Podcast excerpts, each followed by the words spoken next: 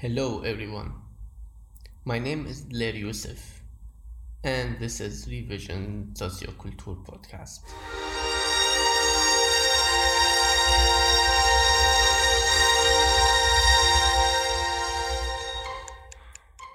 Please, can you introduce yourself? Um, so I'm William, William Keir. I am currently working for the Auf Weiter Flur Verein. Um, I joined it in May last year as the community manager, as the, the first person that was, that was hired by the Verein to uh, build the community around our project here in the Lehngericht in Augustusburg. And yeah, it's my job to involve the local and not so local people in the project and to yeah try and get them and the Verein working together to fill this huge empty house that we have here with culture and interesting things. Now I want you to tell me a bit about your project Auf Weiter Flur. Um, how did it start? When did it start? How many people working there? What do you do? Okay. Um, so the project or the the the organization was founded a few years ago, and we have had in the time until now basically ongoing artist residents here in Augustusburg. Um, there are four shifts of uh, artists in residence here throughout the year, normally in three to six month periods and they have yeah basically they've had tabula rasa with the the entire building um, to create whatever artworks they they want to. And there has been a, a mixture of them between um, writers digital artists uh, sculptures and things i believe we've also had. And the Verein itself the uh, the uh, like the main goals of the Verein or the things the Verein is is really interested in is the uh, engagement of digitalization within um, I, I, don't really know how to translate it back into English, but they, they say the ländlichen Raum. Um, so the the like the countryside and the the world outside of the big city, you know and the challenges and uh, opportunities that that gives us as a more technology and digitally focused organization to uh, yeah explore and experiment with. Particularly interesting here in Augustusburg and here in the Erzgebirge and Augustusburg in particular is that the uh, the average age of the people here is much higher than almost anywhere else in the whole world. Actually, like certainly within certainly within Germany, we, we have one of the the uh, oldest uh, average ages of any region, and so this this provides us also with uh, a number of interesting challenges and opportunities. That's interesting. How many people are working there at the moment? So there's the Vereinsvorstände, and, and there's four or five of those. I'm not completely sure.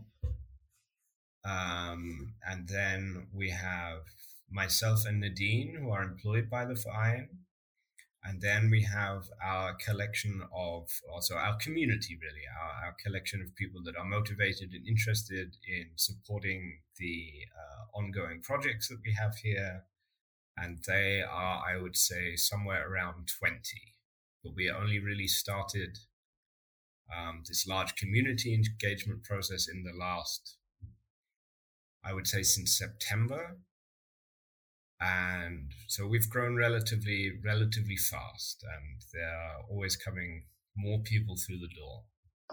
Okay, and you are planning to make um, a contribution into the 2025 European City of Culture program, which is Chemnitz. We have been voted one of the uh, six regional maker hubs, which will take, which will be, be founded and and uh, take place uh, in conjunction with the Chemnitz 2025 Capital of Culture.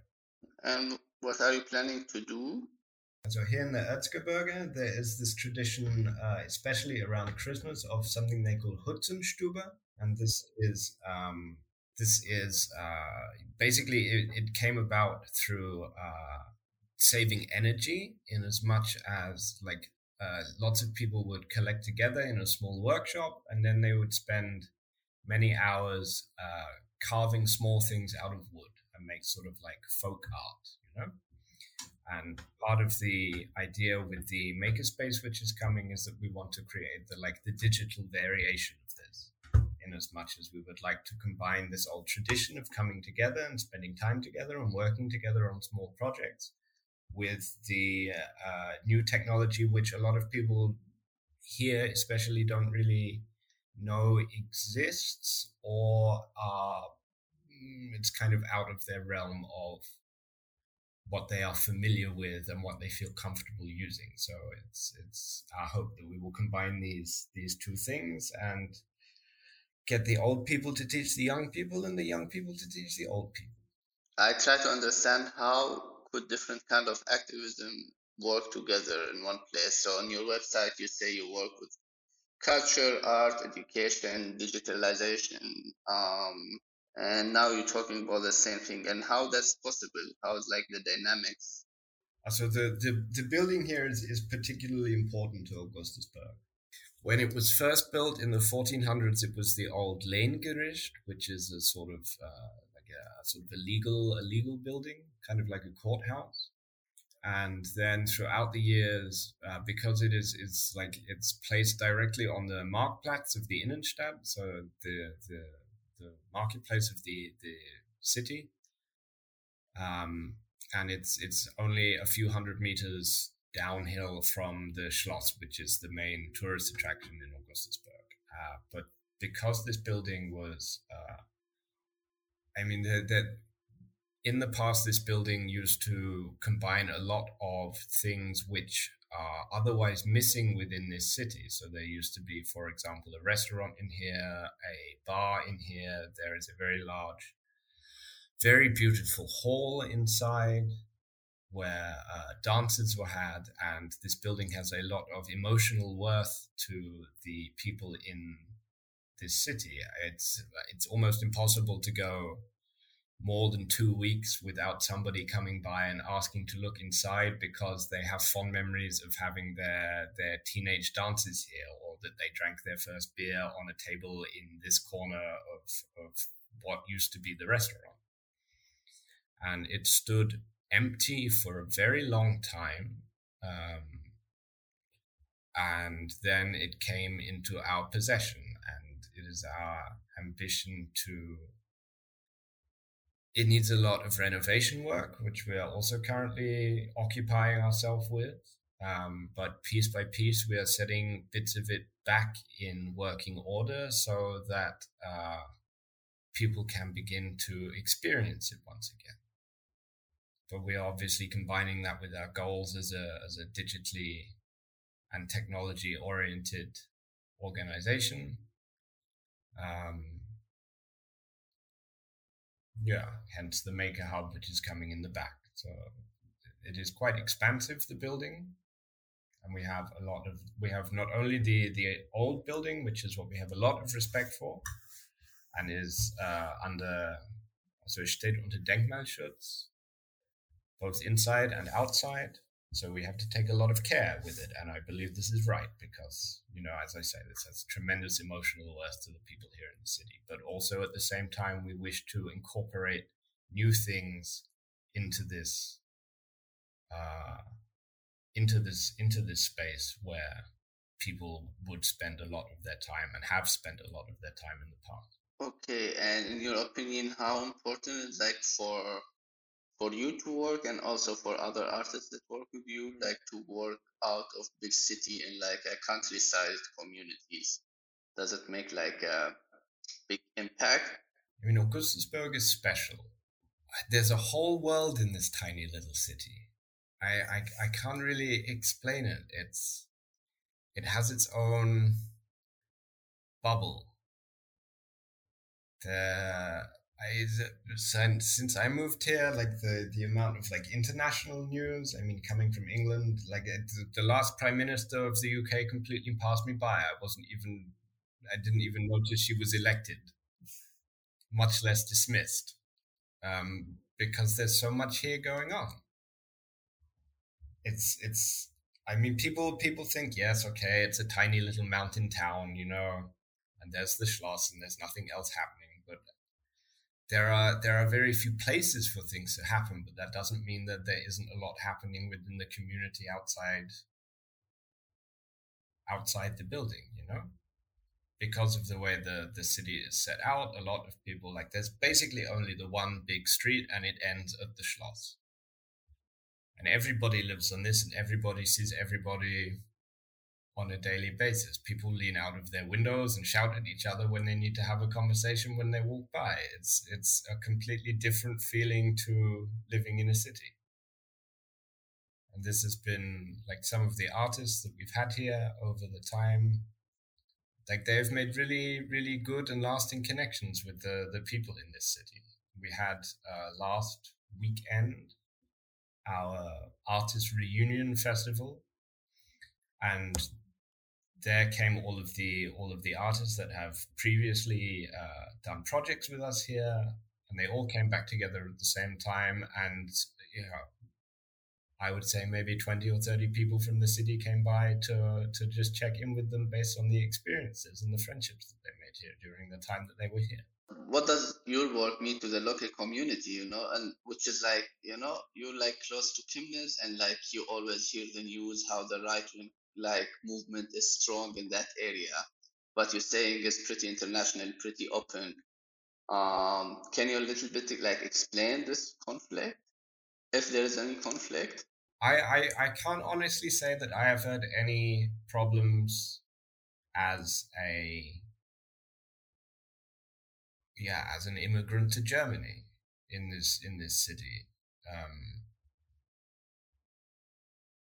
there is a deep and interesting history of uh, Augustusburg in wartime and during the during the National Socialist time.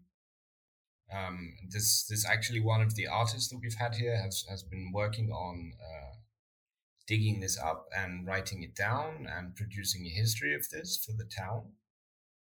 Um, but from my my personal experience here, I've had I've had no issues with uh, any sort of right wing something. Maybe maybe if there are people like this, they simply don't come here. I don't know, but I haven't met anybody that eventually we haven't got on with each other. I'm I'm asking this question because you always have it in news, you know, like this area in Saxony, and like you like um always you have this like extreme like right wing and you're telling me the opposite now that's why i'm asking yeah i mean I mean, I mean, it is it is statistical fact that thirty percent of the people here voted for the AfD. But if I had to walk through them, the people that I know, and choose them based on, you know, my experiences with them, I wouldn't. I somehow I wouldn't believe this is possible. But maybe this is the difference between uh, you know how you believe your politics are represented and how you engage personally with other human beings. I certainly feel like the people here are definitely open to uh, a human connection. But then when it comes to, I mean, the same is true in the United Kingdom. You know, if you look at any place where there are big cities, you get people traditionally voting for the more left side of politics. But the further away you get into the countryside, the people are statistically more voting for the right wing party. Maybe it's just a division between the countryside and city. I I, I can't confess that I am a uh, particularly enthusiastic political person. Um, and ultimately, as long as you know, the the as long as no physical harm or pain is being caused to anybody physical, emotional, or whatever, then I, you know, I believe everybody has the right to their own political opinion. Okay, um, I'll move to a like a bit like maybe philosophical question. Um, as much as I understood from your website, from your work, your activities, um, you are like aiming for a big change or like some kind of change. So my question would be, um, how the change is possible through art and culture. Art and culture is one of the the greatest possibilities that is afforded to people to experiment with and give them the opportunity to modify and change their opinions through the experiences that they have with it. I mean, we we have had a lot of not. It's difficult to say. Um, some some of the projects that we've had here have been relatively I don't want to say poorly understood, but uh, like the the people here in the city could not perhaps see the worth in these projects, and during the uh, discussion that came along with these projects, you know, it, it sparked a lot of discussion, not only between uh, me and them, but between like within the community itself. And there came the opportunity for people to exchange opinions about something as what, what they saw as unimportant perhaps as art and culture, but it still gave them the opportunity to to discuss and through this learn and grow and experience new things. I mean, I, I kind of believe that, that as a human being, you know, when you stop learning, you, you kind of stop really, like that's it. And so, you know, when you consider that many people here are either old or retired and have not so much to do with their time. It's I think it's important that that they are afforded the opportunity for intellectual input which is something which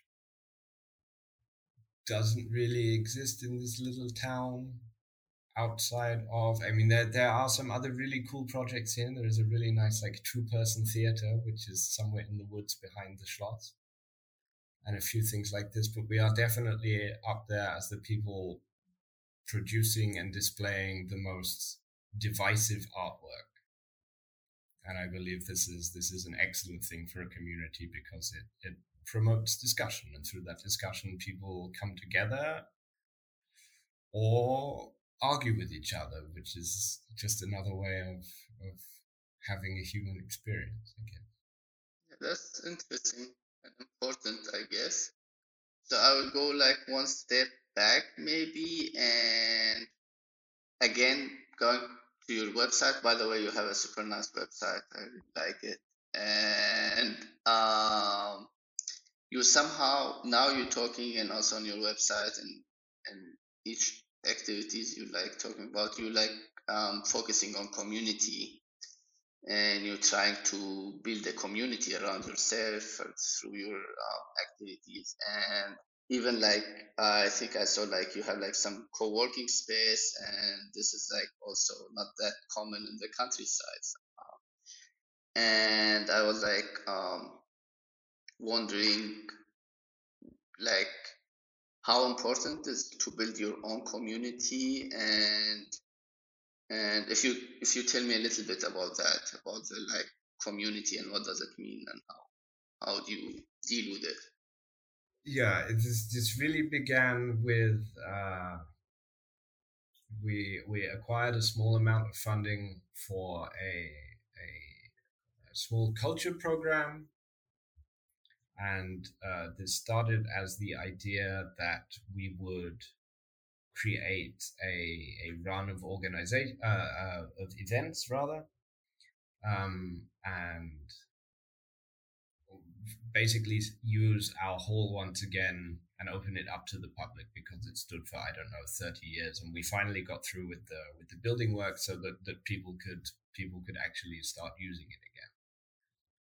And um, uh, a chap that I became very friendly with when I first moved here, um, who has a very small museum uh, a little bit further down the hill to where we are. It's very funny in Augustusburg. There's only two directions: uphill and downhill. Um, uh, and he, he and I came upon the idea that we would like to do a silent film uh, cinema. And yeah, right. And because, because this guy is also a fantastic pianist and organ player, we then thought, well, then we will then we will set uh, live music to all the movies, right? Like you used to get in the 1920s and the 1930s. Um, so this is how it began, and it basically began with me and this one guy looking at a spreadsheet, going, "Well, well, we don't like neither of us really know what to do, to be honest." And then we went we went on a course to to teach us how to how to create a proper um, legal cinema, and uh, acquired a solidly decent projector and a fairly good sound system and started having cinema events. Unfortunately, we couldn't get a piano in time, um, so uh, we we ended up uh, playing Blu-rays with the original tone track from the the movies. Our first our first film was Nosferatu, which was celebrated 125 years this year. And yeah, we stood there and we were like, well, we don't know. Maybe one person will come, maybe 10 people will come. We have absolutely no idea. And it started off, and the first event came 12 people. And I viewed it as a, a good, as a great success. And my, my colleague was, was not so enthusiastic about it. Um, and then through this event, we acquired a couple of people that were like, "Hey, it's cool what you're doing here. Um, we would like to we would like to support you in some way." And we basically went from having uh, cinema with popcorn to now we have every week, every Friday, uh, either a concert or a cinema event. We have four people that work on the bar we have two cooks and uh, a bunch of other people that, that just run around and deal with chaos. And now we have, I mean, now we're offering a complete evening program. You know, they come, they get something to drink. In the interval, we offer some food. Then people stay and discuss the event afterwards and and through this i mean we we as a verein we really you know, also part of the makerspace philosophy is, you know, come along and come along and help out. You know, come along and bring ideas and we will we will try and incorporate them. And so we we have acquired people that are are now producing posters for individual events outside of our normal advertising run. Yeah. It's it's been interesting. Yeah, that's like so cool how you like um describe building a community or I don't know if it was a big city, I would call it a bubble actually. But is it the same? Yeah, I mean, it's a small town, you know, lots of people know each other. Um, a lot of our people that are involved in our community do know each other from outside of our uh, our bubble. Um, but they they I mean they've also bought you know people have come and then they've decided they enjoy it and then they've bought their friends and their friends have also had a good time and they've bought their friends and now we're getting to the point where we're getting new people involved who don't know anybody within the bubble at all who simply have desire to to to help and to to be part of what is going on here. And this this has itself been an interesting experience. Um, because it's I mean it's really easy, you know, when everybody kind of knows everybody, then everybody kind of gets along. And then there are coming new people and and sometimes this is not so so uh, normal to the the people within this bubble. You know, where one of our our recent acquisitions to our community is coming from as far away as Chemnitz, which is you know thirty kilometers or so, and is completely unknown by most of the people here, and they have yeah. So this this has been an interesting an interesting experience, not only for me but also for them. I think. Okay, I, I will move to another topic, with, but it's also a little bit related. Um, how do you define socioculture? So, in my experience, from what we, how I would, how I would relate it to what we we have done here is that, you know, we we have taken a lot of people that are not only willing but enthusiastic about giving up their free time in order to spend time together and create cultural events. Like I, I, I feel like some of them maybe they they are not really uh, so aware of the fact that this is what they are doing, perhaps. But this is this is how I mean, when you directly ask me this question, this is how I would answer it. You know, it is it is people working together either to experience or to create experiences for other people. That's nice, actually. Easy, simple, and nice.